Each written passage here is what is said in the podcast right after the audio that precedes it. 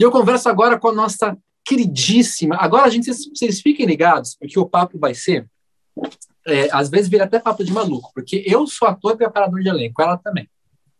Aí nós vamos ficar aqui numa, numa, numa aspira, vocês vão ver que às vezes é uma aspira muito louca. Eu quero conversar agora com a minha querida Doris. Cadê você, Doris? Doris está comigo, está entre nós. E aí, guria? Tudo bom? Prazer estar aumentar aqui, como volume. sempre.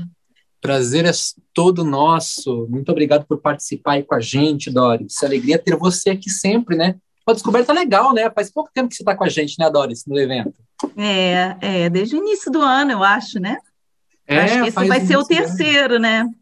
Terceiro evento, mas o primeiro nem completou um aninho ainda de vida no, no MGT, Doris. Olha só.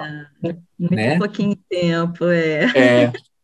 Doris, para quem não conhece você, eu gostaria que a gente começasse com você se apresentando para o pessoal, dizer quem você é, de onde você veio, faz aí um, um mini briefing. Tá certo. Oi, turma. Bom, eu sou a Doris Calvert, eu sou atriz, sou bonequeira, faço bonecos, sou psicóloga, sou dentista também, mas Socorro, aposentada antes do tempo, é. menina. Doris, eu fiz um tratamento de canal quinta-feira passada. Se eu soubesse, falava contigo. aí. Não, canal é a coisa mais difícil que tem na odontologia. Eu prefiro abrir gengiva, costurar. e tudo. É mais fácil. Não, mas é engraçado porque isso foi muito importante, vocês vão, entender por quê, que é graças à odontologia, no final das contas, que eu é, entrei nesse caminho aí de trabalho sobre as emoções. É, então, para tentar resumir um pouco, eu sou formada em teatro também, eu fiz é, profissionalizante, é, graduação, mestrado, doutorado e pós-doutorado, tudo assim em teatro. Tenho uma longa carreira acadêmica nessa área, mas quando eu cheguei no meu doutorado, é que, ao mesmo tempo, eu estava coincidentemente fazendo uma pós-graduação em odontologia, quando eu descobri a neurociência das emoções. Foi num curso de odontologia na França, porque eu estava tentando validar o meu diploma para trabalhar como dentista na França, e ao mesmo tempo estava no primeiro ano de tese, com uma hum, pesquisa sobre o poder transformador do teatro, mas com um foco ali mais na psicologia, porque era a minha primeira formação. E aí, quando eu descobri neurociência, foi um. Então, para cara. resumir, eu estou aí há 10 anos, mais, um pouco mais de 10 anos, só pesquisando, estudando e trabalhando nessa interface do teatro, da neurociência, com um foco muito grande na questão das emoções. Então, hoje, com os meus alunos, os meus artistas, eu trabalho essa questão emocional em dois aspectos. Antes de entrar no palco e no palco, porque isso é importante, né? A gente sabe. Que né, massa, isso que você está falando é, tem muito a ver com o que alguns participantes do MGT passam. A gente falou agora há pouco tempo, me fugiu o nome dela, a participante que foi para o MGT o Encontro em Brasília, querendo cantar. E ganhou uma bolsa de desenho de moda lá. E, descobri, e agora está com ateliê, quer dizer, ela descobriu uma outra coisa Ah. por causa do evento, né? Então, mais ou menos isso, né? Você foi fazer uma coisa e descobriu que o teu rolê era outro, né, Doris? É, e aí eu tive que fazer uma escolha, que não foi uma escolha muito fácil, mas a minha paixão pelo teatro é, pesou muito mais forte, e aí eu tive que abandonar a odontologia. Eu uso meus instrumentais de odontologia para fazer os meus bonecos, Olha para só! fazer a anatomia dos meus bonecos. Eu Você, olha, isso. você podia dar um curso de como fazer boneco com instrumentos de odontologia. Tem uma coisa que eu não imaginei que pudesse ser feita. É muito, é muito difundido isso, na verdade. Os bonequeiros É? costumam usar para fazer detalhes, principalmente dente, né? Que Sorriso, legal! Pequenos detalhes, é muito usado, muito usado mesmo. Eu não Ou seja, inventei no fim isso, das não, contas, já era tudo usado. se juntou. É, Eu achando que era novidade, aqui não é nada. Eu tô, tô desatualizado. Doris, não. explica para mim e para quem está nos assistindo é, o que é a neurociência. a neurociência é um campo da área biomédica que estuda o funcionamento do nosso cérebro. E esse estudo ele pode ser em, em dif- em diferentes níveis. Existe a neurociência ali no nível mais bioquímico, que vai estudar os transmissores, a questão elétrica, existe a neurociência é, do funcionamento dos sistemas, ou seja, a neurociência cognitiva, por exemplo, vai trabalhar a questão do pensamento, da linguagem, da fala, e tem a ciência mais de laboratório mesmo, né, que é pesquisa, é, às vezes também com, com ratinhos, aquela coisa toda, que vai descobrir ali alguma coisa importante para a gente. E também temos a neurociência aplicada, que é basicamente o que eu faço, que é você pegar um conhecimento vindo dessa área da neurociência e aplicar em outra disciplina, como tem gente que aplica ao esporte, ao marketing, é, à psicologia também, e eu aplico isso ao teatro. E temos aí também a neuroestética, que é a turma que trabalha mais com a questão das artes visuais, tem também uma turma da dança fazendo isso e da música. E eu estou aqui representando, é, basicamente no Brasil, né, porque tem pouquíssimas pessoas que trabalham com isso. Então, essa é a minha missão hoje, sabe, Diego? É levar esse conhecimento aí para o máximo de pessoas possível nesse país que é tão gigante né? E eu estou muito Nossa, feliz que está é, chegando é uma, é ali, que... no interiorzão, sabe? Eu tenho alunos Sim. no interior da Bahia, de Pernambuco, e isso é muito bacana. E é uma área que eu, eu particularmente não, não conhecia, e também estou há muito tempo na, na área de interpretação, né? São 23 anos, eu nunca tinha ouvido falar de neurociência aplicada é, para o ator, e como é que como é que você faz essa ligação? Como que a neurociência consegue ajudar no trabalho do artista? Olha, diversas formas, porque eu trabalho com foco ali nas emoções, mas a gente tem que ter a ideia de que as emoções, ela, ela, o nosso sistema emocional é conectado com todos os outros sistemas. Então, essas emoções elas vão influenciar ali na voz, no seu comportamento, no seu pensamento, nas suas atitudes, na sua expressão. Está tudo ali. É o pilar de sustentação do comportamento humano e também do trabalho do ator. Né? Quem não trabalha com emoção. E aí é muito, é muito interessante, Diego, porque a gente vem de uma tradição, é, aí desde o início do século XX, de que as emoções são fenômenos inacessíveis, que a gente não tem como ativar esse sistema diretamente, mas sim existe é, uma metodologia capaz de, pela respiração, ativar. Respiração, manipulação da face do corpo, de você ativar esse sistema e produzir aquela emoção desejada. Mas a neurociência também é muito útil para entender os automatismos, a questão da espontaneidade, onde você tem que trabalhar a sua atenção, um entendimento ligado ao funcionamento dos neurônios espelho vai explicar muita coisa sobre a comunicação emocional e como isso, inclusive, pode ajudar atores ou futuros atores a encarar um teste de elenco e, ó, captar a atenção ali do avaliador e deixar ele aqui na sua mão. Isso tudo graças a esse conhecimento das emoções. Quando a gente entende como esse corpo emocional funciona, a gente tem mais chances de ativar esse sistema e de fazer um trabalho consciente. E por que, que eu estou fazendo isso? Eu sei por que, que eu estou acionando esse músculo, essa respiração, esse movimento, para atingir um determinado objetivo. Então, é muito importante na produção da presença cênica, da comunicação emocional e, obviamente, é, para você construir a sua partitura cênica, a sua cena, é, de forma harmoniosa e é, que toque outras pessoas, né? Que seja um, um, personagem vivo a, nesse sentido, né? Isso que você falou com relação a, a, a, a, impossibilidade que se acreditava de a gente ter acesso direto às emoções, e é uma coisa que eu, quando eu dou, dou minhas aulas de interpretação, é, eu falo bastante também da, da respiração, para mim é, é, sempre um foco que eu gosto de jogar muito na, na, respiração e como e como a gente como tem controle da respiração a gente pode relembrar uma, uma, uma, alguma sensação que a gente já teve a gente já conhece a respiração daquela emoção e aquilo pode nos auxiliar de alguma forma. E mas eu nunca é, falei para os meus alunos ou imaginei que eu pudesse falar para os meus alunos que uma emoção pudesse de fato ser ativada né então eu sou aquele ator e aquele preparador que normalmente vai falar de, de mimetismo, de que você vai conseguir é, mimetizar uma emoção através da sua respiração, através da sua ação, através da sua memória corporal e da memória que você tem das emoções. Pode me chamar até de um professor meio clássico stanislavskiano, às vezes, né? com relação à memória emotiva e etc. E você também falando que não, que de repente você consegue ativar essa, essa, essa emoção diretamente. Minha pergunta é, isso pode ter algum tipo de, de malefício à pessoa? Por exemplo, vou fazer uma, uma, uma cena que eu preciso fazer uma cena e acabei de perder a minha mãe, uma cena de absoluta tristeza. É, uhum. É, ativar essa emoção pode trazer algum malefício se feito de maneira errada ou não? Qual é a tua opinião sobre isso?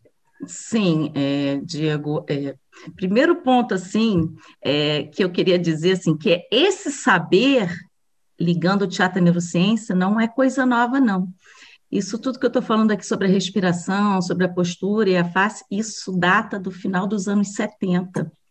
Mas é uma pesquisa que realmente não foi divulgada, mas isso existe.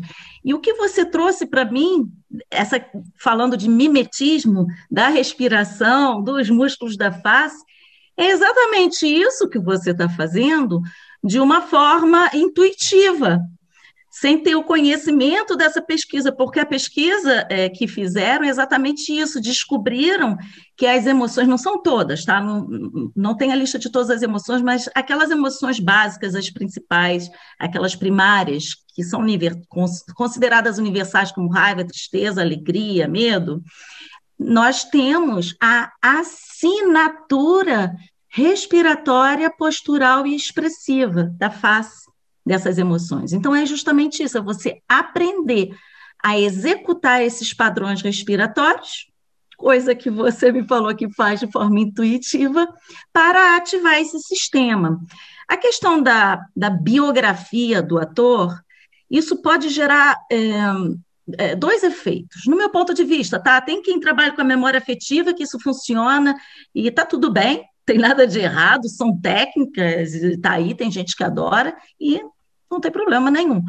Eu, particularmente, o que eu penso é, quando você, o exemplo que você deu, o que, que acontece é, no nosso cérebro? Quando a gente reforça qualquer experiência, e aí no caso seria lembrar de um evento doloroso, se esse evento ele foi muito significativo, o que, que acontece? Você está reforçando essas conexões.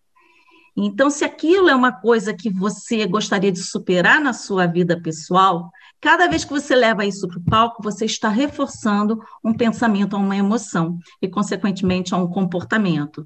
Então, isso pode te trazer um prejuízo ali na frente, do tipo, poxa, eu queria me livrar disso, queria poder interpretar sem pensar na morte de ninguém. Então, isso é um problema. O outro caminho que pode levar essa questão da memória afetiva é, é um caminho oposto.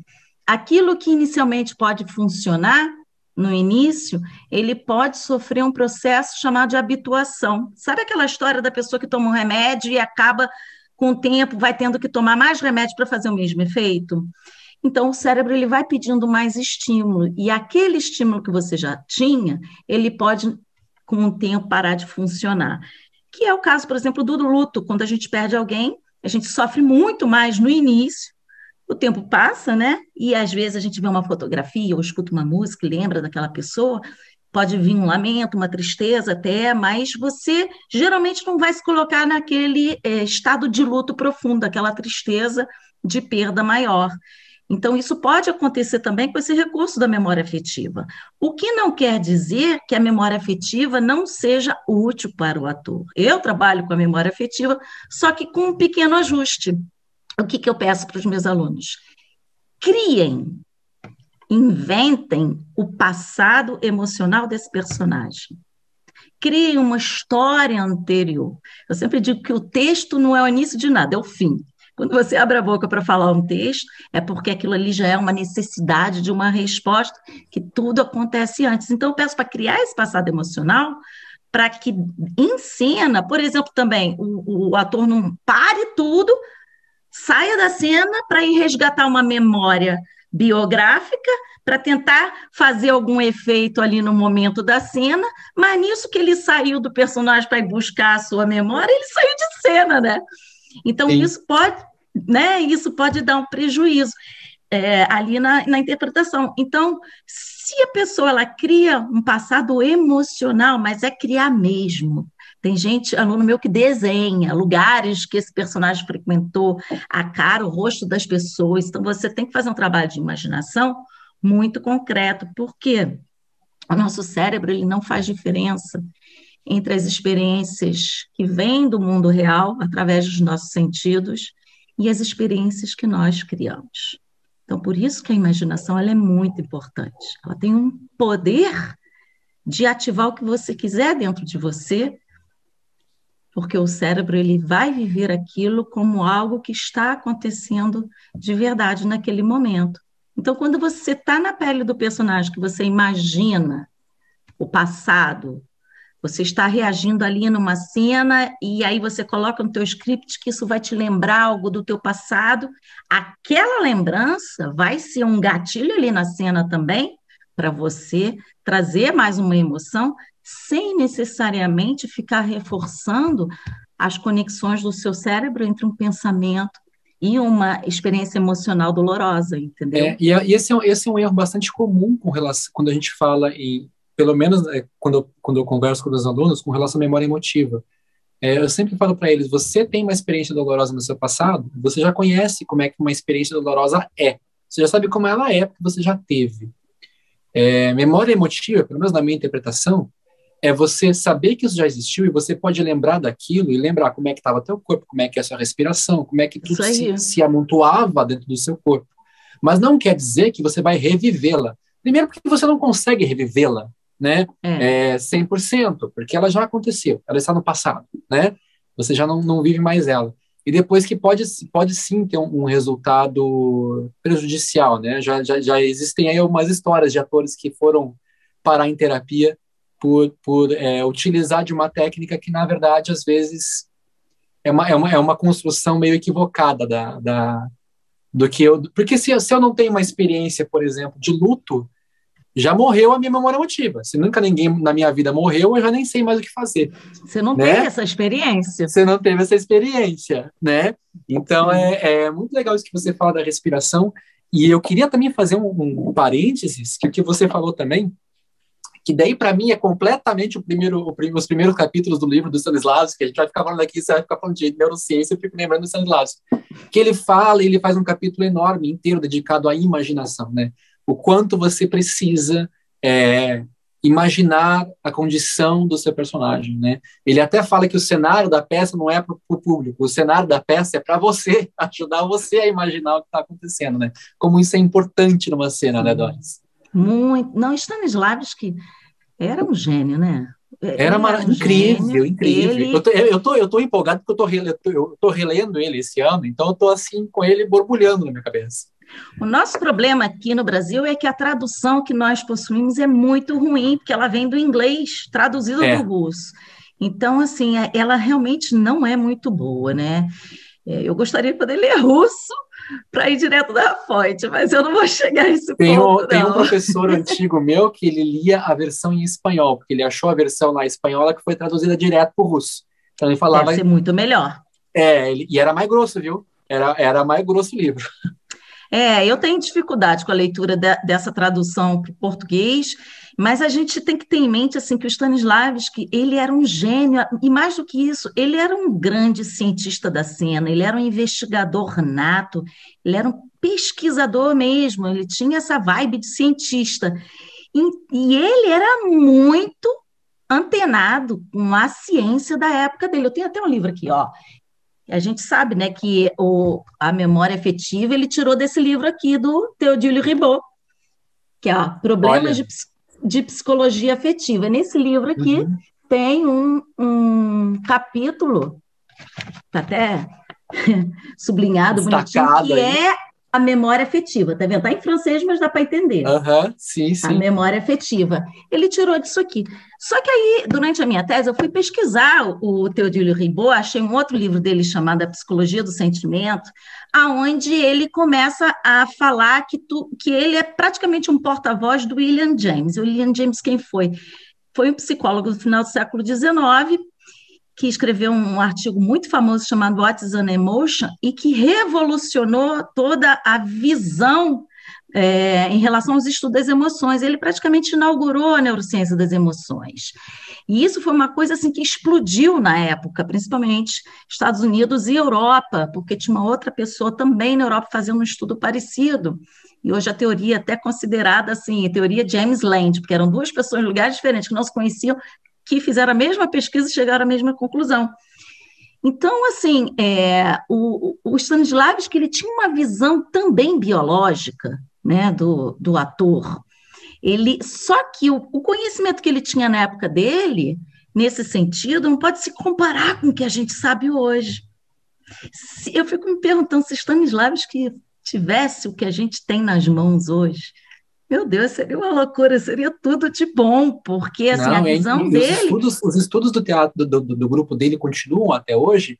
Eu comecei a ler um livro de uma, de uma pesquisadora brasileira que fez, que, que, que foi para a Rússia estudar no estúdio dele é, há alguns anos atrás, e ela, e ela, eu não terminei de ler ainda, mas ela começa a descrever assim a evolução realmente que se teve a partir disso, né? Imagina se ele tivesse o que, e hoje, hoje o estudo está bem mais avançado com relação a isso. Continua usando o cara como base, mas realmente é uma, é uma posição que você colocou aí que seria incrível, né? Se ele tivesse com a gente aqui. Sim, é possível fazer uma releitura do Stanislavski a partir de todo esse conhecimento. Foi algo que eu Fiz um pouquinho na minha tese, porque minha tese não era sobre Stanislavski, era sobre emoção. Então, eu fiz, assim, um apanhado histórico. Ah, desculpa, meus cachorros estão desesperados tudo bem, tá aqui. Tudo certo, participar. São três. É, ele, é, eu fiz um, um apanhado histórico, assim, analisei um pouco, dei uma pincelada nessa, fiz uma releitura do Stanislavski em relação às emoções, e é impressionante, assim, a, a visão que ele tinha, que era muito além da época dele, sabe? Muito, muito além.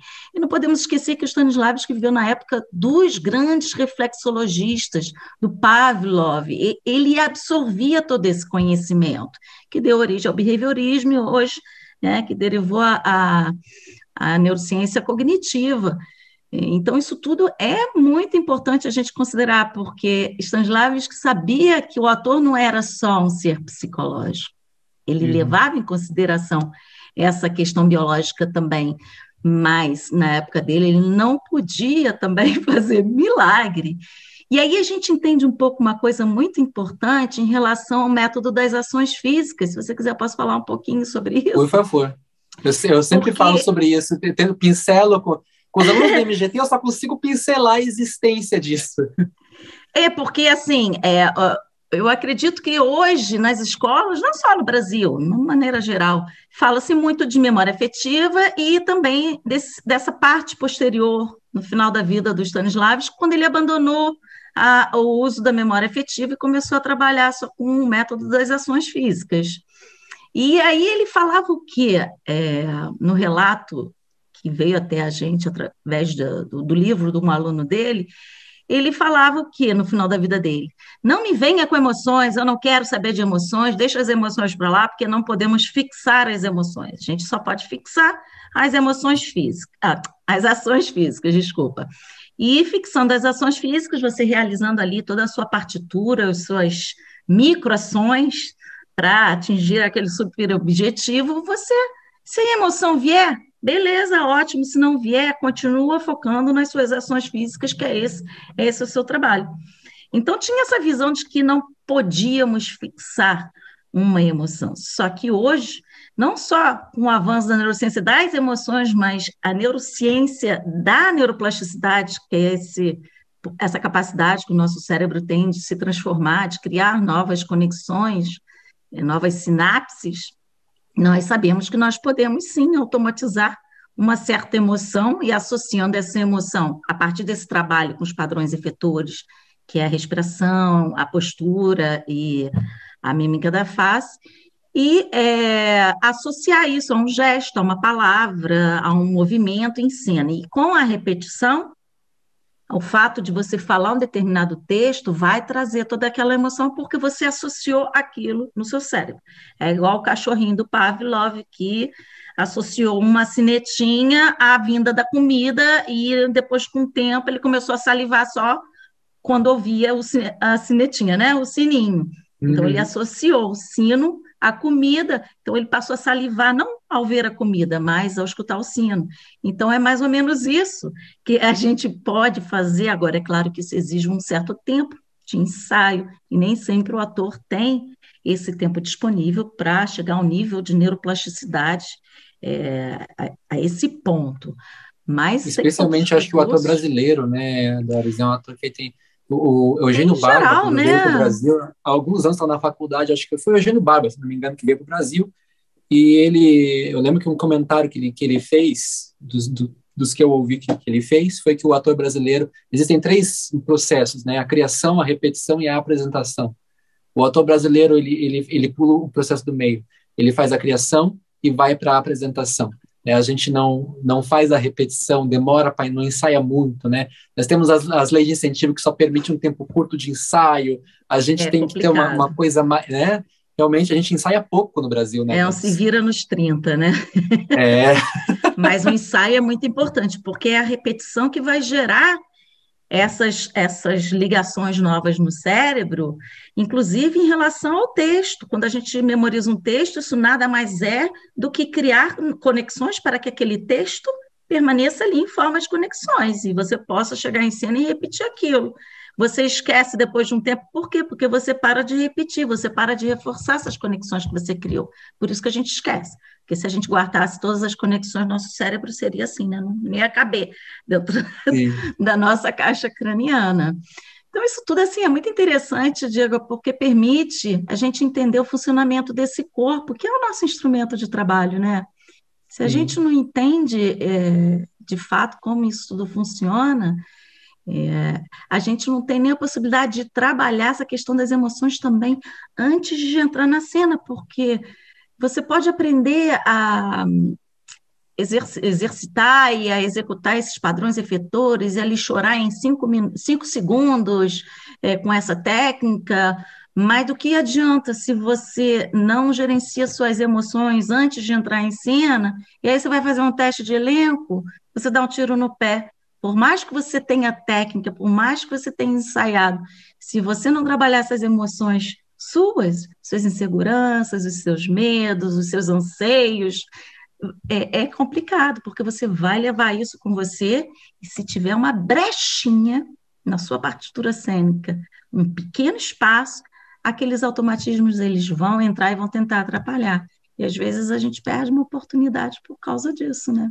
Por isso que é tão fácil se desconcentrar em cena, Adora, se desconcentrar num teste, se desconcentrar. É muito mais fácil se desconcentrar do que se concentrar, né? Uma mosca voando é capaz de destruir o nosso trabalho, às vezes, né? Porque a gente está mal preparado nesse sentido. Sim, não, não é isso. É porque se realmente tiver um espacinho, se você tiver esses automatismos ligados aos medos e inseguranças muito fortes em você, é automático. Você vai estar em estado de alerta, o corpo vai querer expressar aquilo. Então, ele vai. Ele, é, é porque o medo não é uma coisa ruim. O seu corpo está ali enviando aquelas informações porque ele, com o seu cérebro, considera que é uma situação de perigo. Então, ele vai tentar salvar a sua vida. Então, a gente tem que entender que o medo não é um inimigo. Então, o que eu sugiro, assim, é dá um nome para esse medo, chama ele de Joãozinho, e fala, Joãozinho, não chega agora não, pô, vou fazer um teste de elenco, não é hora, porque você começa a desconstruir isso, você não se entrega àquela emoção toda, você faz um distanciamento bem brechiano nesse sentido, e que funciona, é o início de todo o trabalho, você ter essa percepção e, opa, meta, trabalho de metacognição, não, não, não, não é hora, de, de medo, não, tá tudo ok, isso aqui não é um perigo, cérebro, não é perigo, tá tudo ok.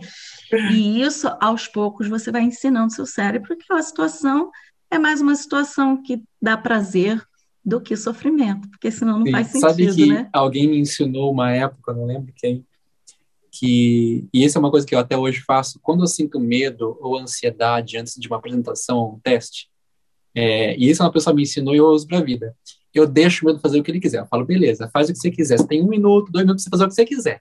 Eu deixo a emoção vir, deixo o medo ficar. Eu falei, fez o que você quer? Ok, agora dá licença. E esse não deixa de ser um trabalho de metacognição, porque você Sim. se torna observador do seu medo. Então você se distancia. É a mesma uhum. coisa, é o mesmo efeito. E funciona, tá vendo? Sim, claro, é? claro. É eu muito falo, legal. vai. Daqui a pouco você volta quando acabar a peça, se quiser, senão fica lá. É isso aí. é, mas isso é importante, né? Porque tem muita gente que não consegue é, chegar até o final. E aí tem pessoas que acham que se, ah, se eu conseguir falar o texto de A a Z, já foi ótimo. Sim. E não é bem assim que a banda toca, né? Não só não é, como, como eu vou dizer, não, é, não, é nem, não, é, não vou nem dizer que não é bem assim, vou dizer que não é assim, né? Porque o, o trabalho do ator não é falar texto decorado. Hum. O, decorar um texto faz parte do nosso trabalho, mas ele não é nada, porque decorar texto até papagaio decora. Eu sempre falo isso para meus alunos, falar até papagaio fala. Né? É exatamente então, isso. Então, o nosso trabalho é tão, é tão maior do que isso, é tão mais profundo, né? E eu acho que a gente tem que ter nossa, Doris, eu, eu, eu, eu ia falar, eu quero falar com mais coisas, nós estamos tempo acabando aqui, eu queria ficar mais É, um minuto. Porque o nosso trabalho é tão, tem, tem uma profundidade tão bonita e que exige uma entrega tão grande e uma, e uma humildade tão grande para se entregar a esse trabalho e se reconhecer Exato. dentro desse trabalho, né? É isso Ó, ficou até um silêncio, a gente ficou até pensativo aqui. É, é a entrega. Essa questão da entrega é, é fundamental, Diego. É, é, a sinceridade e a verdade absoluta, né? E é isso que faz você entrar no flow. Quando você se entrega e entra nesse flow, é só prazer. Você entra até, inclusive, em outro estado de funcionamento cerebral. Você sai das ondas beta, vai para alfa, que é a, a, as ondas cerebrais características é, não só do flow, desse estado de estou fazendo algo que eu amo e você vive uma outra relação com o tempo, mas é também o estado de início de meditação e o estado da criança pequena, da criança que brinca com verdade. Que ótimo isso. É, essa, esse é o poder do trabalho do ator, e por isso que faz tão bem fazer teatro. E Nós por isso que a gente, um às vezes, a gente beta na nossa vida. enxerga a gente enxerga, às vezes, uma facilidade tão grande das crianças, às vezes, se, se entregarem para um trabalho, e uma dificuldade tão grande dos maiores se entregarem para o trabalho. Sim, nesse sentido é que resgatar essa criança faz bem, é resgatar esse modo de funcionamento mesmo do cérebro. É a entrega total. Você entra na brincadeira e não quer sair, não, né? Vai chamar a criança pequena que está brincando lá para tomar banho. Sim, que sim. Mas não, é por gente... isso não, eu quero falar que a gente, a gente entra numa coisa tão deliciosa, né? Que a gente não quer mais parar, né? É. Não quer mais parar. É muito bom. É muita dopamina. É. Entrar em cena acende o nosso sistema de recompensa, circuito do prazer, é que nem comer chocolate. Nossa, é vicia, Aquela né? sensação né? de vicia. Vicia, mas é o mesmo sistema que tem jogo. E é por que isso que, que o teatro vicia e a gente fica triste quando fica sem fazer, né? A gente fica sonhando Menina, com a volta ao presencial. Uma falta é que faz. Eu faz tempo que não estou no palco, né? Eu estou longe do palco faz oito anos, mas assim, eu sempre estava fazendo vídeo. Então, no vídeo, na TV, na publicidade, estava sempre fazendo. Parou agora, eu estou ficando doido. Quero é, fazer alguma coisa. De interpretar. É, é você fica dramatizando na vida, né? É. Eu, tô, eu, vou, eu vou puxar agora uma coisa que a gente estava falando, que eu deixei, eu pensei, não vou falar sobre isso, porque a gente não vai ter tempo, mas com relação a, a, ao trabalho do ator de um ponto de vista mais emocional, é, já, já passei por diretores que não querem nenhum tipo de trabalho emocional do ator e que não acreditam é, numa emoção, é, vou chamar aqui é, amadoramente de uma emoção verdadeira em cena, né? Já peguei a, diretores que, que trabalham da forma oposta, e eu fiquei pensando aqui, enquanto você falava de, de colocar uma emoção verdadeira em cena, eu fiquei pensando aqui de atrizes como. Tem uma atriz paranaense maravilhosa chamada Rosana Staves, quando você vai assistir o trabalho dela, é, é, é, é não, não, não dá para acreditar que ela não está colocando emoção naquele trabalho. É uma Renata Sorrá, não dá para acreditar que ela não está colocando é, algum tipo de, de emoção naquele trabalho. É, você acha que, essas, que, que atrizes como uma Renata Sorrá, por exemplo, joga uma emoção ali, é, vou chamar de verdadeira, mas eu não, eu não é, sei qual não, é o melhor termo de utilizar. a sua dúvida. É, a é. gente está falando aqui da diferença entre a emoção cotidiana e a emoção cênica. Uhum. O que acontece? O ator ele vai sim utilizar todo o seu aparelho emocional. Ele vai ativar seu sistema, sistema fisiológico, seu sistema expressivo, seu sistema comportamental, cognitivo, e eu ainda coloquei mais um nessa lista aí, que é, é o eletromagnético. Esses são os cinco componentes de uma emoção. Quando o ator está em cena, ele pode ativar isso tudo, mas com uma diferença. O que acontece? Em cena, você tem que criar os seus estímulos emocionais. Na vida real, as coisas simplesmente acontecem e a gente está ali reagindo. Em cena, no teatro, a gente vai criar esses estímulos para né, é, elaborar nossa cena, nosso personagem, a peça e tal. Só que em cena tem uma diferença básica entre o que o, ator ele vai é, expressar em termos de emoção e o que ele expressa na vida real. Que quando o ator está ali trabalhando e ativando todos esses sistemas, se o ator ele chora, com lágrimas, ele está ativando seu sistema fisiológico, está tudo ativado ali. Só que tem um elemento a mais, que é justamente esse sistema que eu falei aí do chocolate, que é o nosso sistema do prazer, que faz parte também do sistema emocional.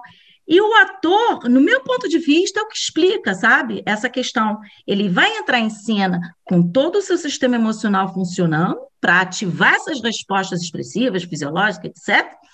E, além disso, tem esse sistema, esse circuito do prazer que também está ativado e que faz com que ele tenha aquela hiper percepção de tudo que está acontecendo.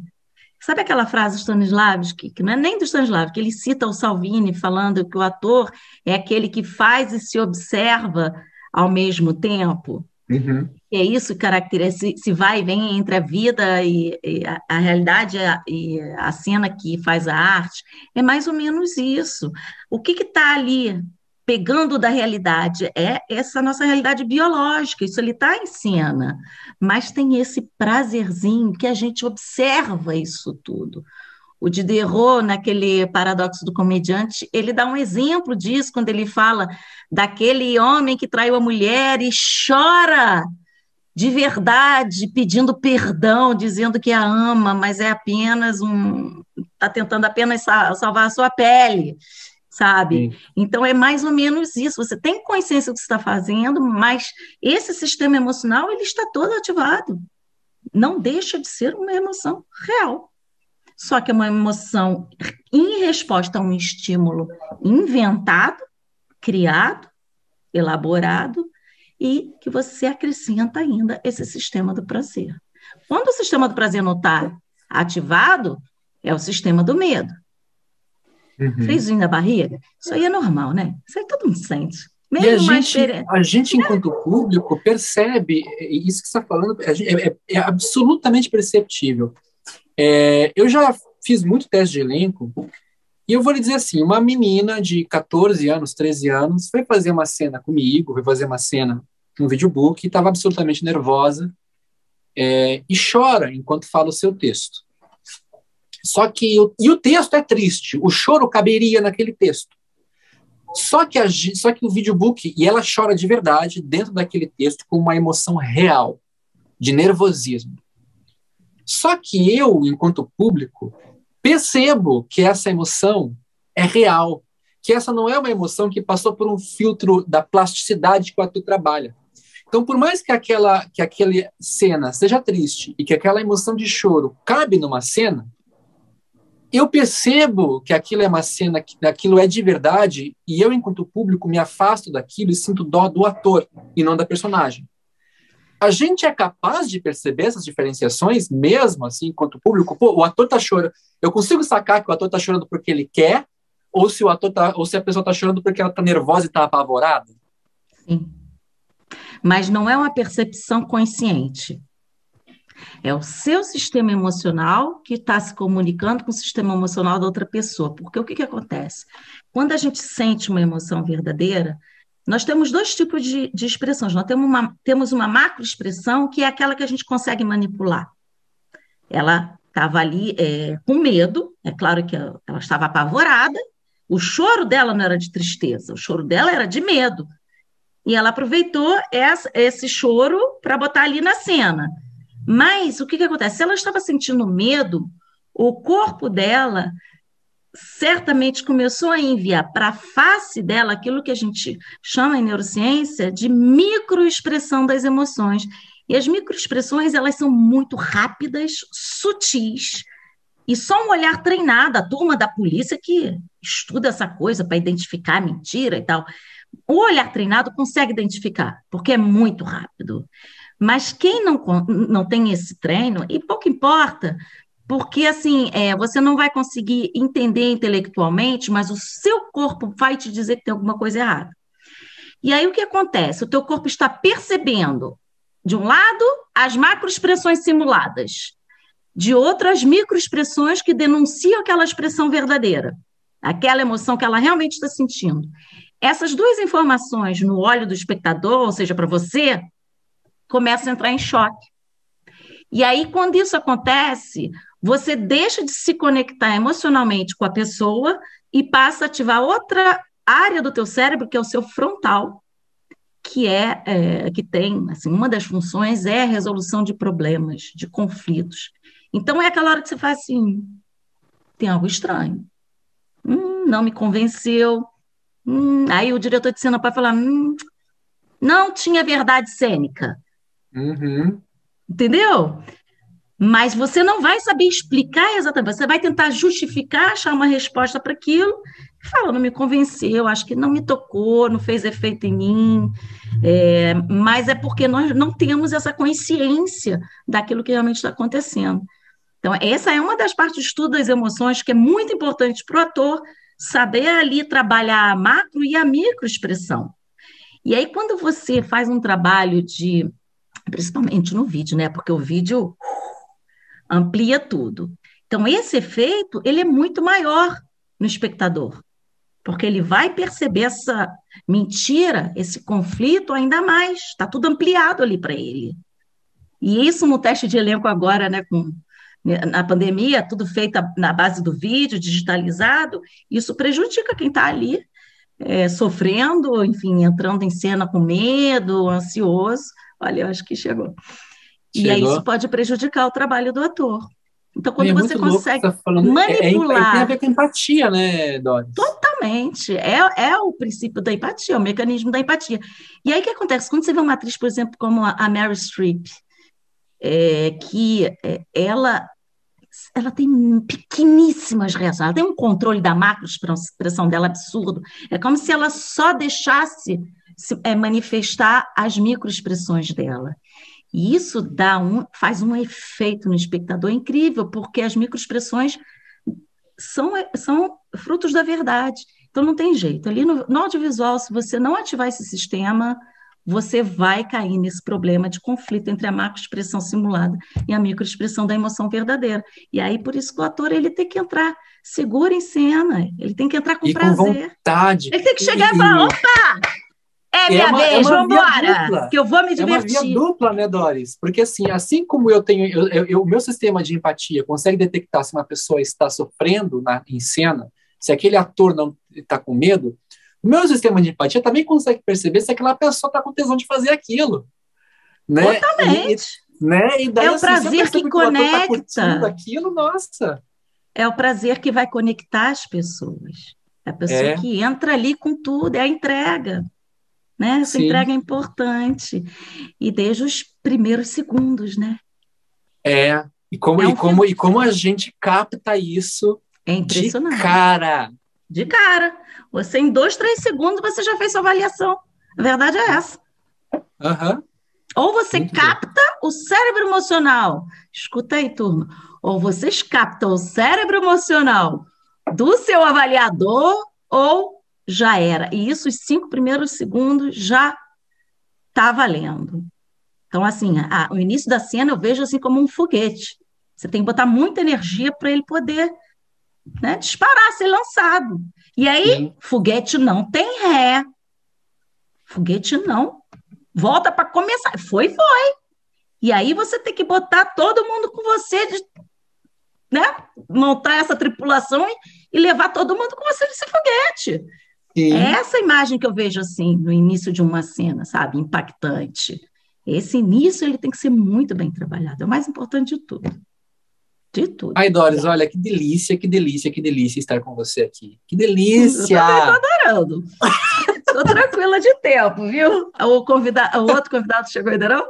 A Cássia chegou, a Cássia Sanches, estamos com a Cássia ah, Sanches. Ah, então, bora. Então eu vou Terminar me despedir aqui. de você com muita dor no coração, porque hum, é um assunto marcaremos que me outros. Nossa, é um assunto que me fascina, eu tô aqui, eu tô aqui adorando.